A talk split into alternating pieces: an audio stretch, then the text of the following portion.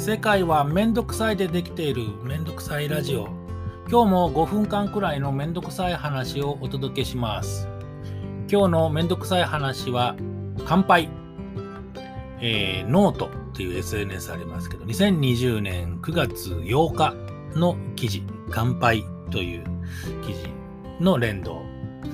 あのー、この頃はね、乾杯する機会がめっきり減ってしまって寂しいですね。あの、お酒飲むよっていう人も、もともとお酒は飲んでないよっていう人も、まあいろいろあるだろうけど、俺はどっちかって言ったらお酒好きでね、よく飲んでた方なんで、乾杯ってやる機会が結構多かったかな。あのなんだろう、こう、かしこまったような、えー、ちゃんと段取りをしてっていうような乾杯もあれば、えー、たまたまその日、えー、ちょろちょろとちょっと一杯寄っていこうかっていう感じにね、ほんとたまたまフラッと入った時でもこう、二人三人いると乾杯って最初にやる。あの乾杯っていうのは、儀礼的かもしれないけど、これは好きでね、なんか、パッとこう、パッとこう、どんな状況であれ、あの乾杯の瞬間はパッとこう明るくなるみたいな。なので、世界各国ね、乾杯っていう習慣はあるんだろうし、昔からあるんだろうしね。うん、その乾杯の時にね、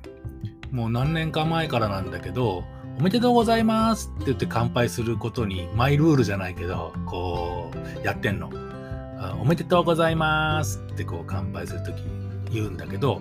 そうすると、まあ乾杯する相手が、え、誕生日か何かとかね、何かいいことあったの？っていうふうに言うし、それからお店の方なんかもね、店員さんなんかも、あれ今日どなたか誕生日ですか？とかね、どんなおめでたいことがあったんですか？というふうにこう尋ねてくれたりする。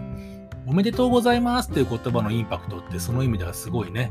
なんか問答無用で、あ、なんかいいことあったに違いないってパッと思わせる、えー、強い言葉のパワーというか、そういうのがあるんだな。今喋りながらね、思った。おめでとうございますって。で、大体そうやって、え、なんかいいことあったの？こうちゃんなんかいいことあったの？って言うから、ここで、あの、下り顔でね、言っちゃうわけだ。下り顔にならなきゃいいんだけど、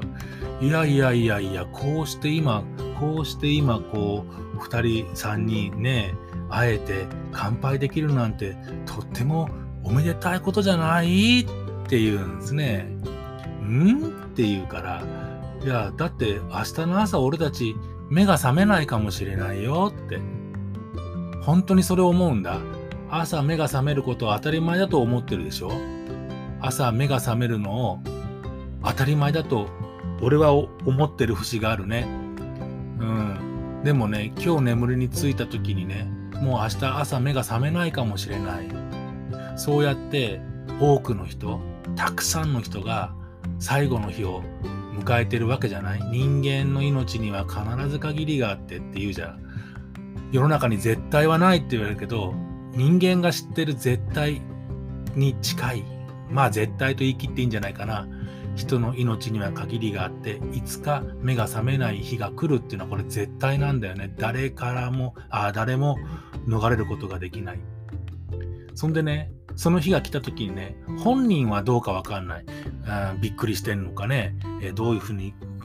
感想を持つのかわかんないけど、目が覚めて大事な人とお別れする立場の人はどんな思いをするかというと、とってもまあ悲しい、寂しいっていうのはあるけど、ああ、それが分かってたらこれやってあげたのにとか、それが分かってたらこのこと伝えたのにとかっていう後悔のようなものがね、寂しさとか、そんな、あるって聞くじゃない、よく。ね。なんまあ、俺の場合はあれかな、お別れする寂しさの分かっちゃうかな。うん、その意味でね、今朝まず目が覚めたこと、これ、おめおめでとうじゃないですか。当たり前じゃないよねっていう気がして。でも忘れてんだよ。夜寝るときにね、明日の朝も目が覚めりゃいいななんて考えながら、どこに着くわけじゃないので、普通に眠くなってね、ダーッと寝るんだけど。でしかも乾杯ですよ。だいたい夜が多いからね、その日一日をいいこともあったし、良くないこともあったかもしんないけど、こうしてまた元気にね、えー、なんとかかんとか生きながらえてね、命が終わることなく、また目に目にかかれて、乾杯までできちゃうってこと、こんなおめでたいことないじゃないっていうふうに思ってるのを下り顔で話すので、超めんどくさいなお前みたいなリアクションされることが多いって話です。よかったらね、乾杯するときおめでとうって言って乾杯してもらえると、俺は嬉しいかなと思うし、本当にセレブレートしたよね。祝福したいと思います。今日も聞いてありがとうございます。また次回、えー、間が空かないうちに更新しようと思います。めんどくさい話ありがとうございました。またお目にかかりましょう。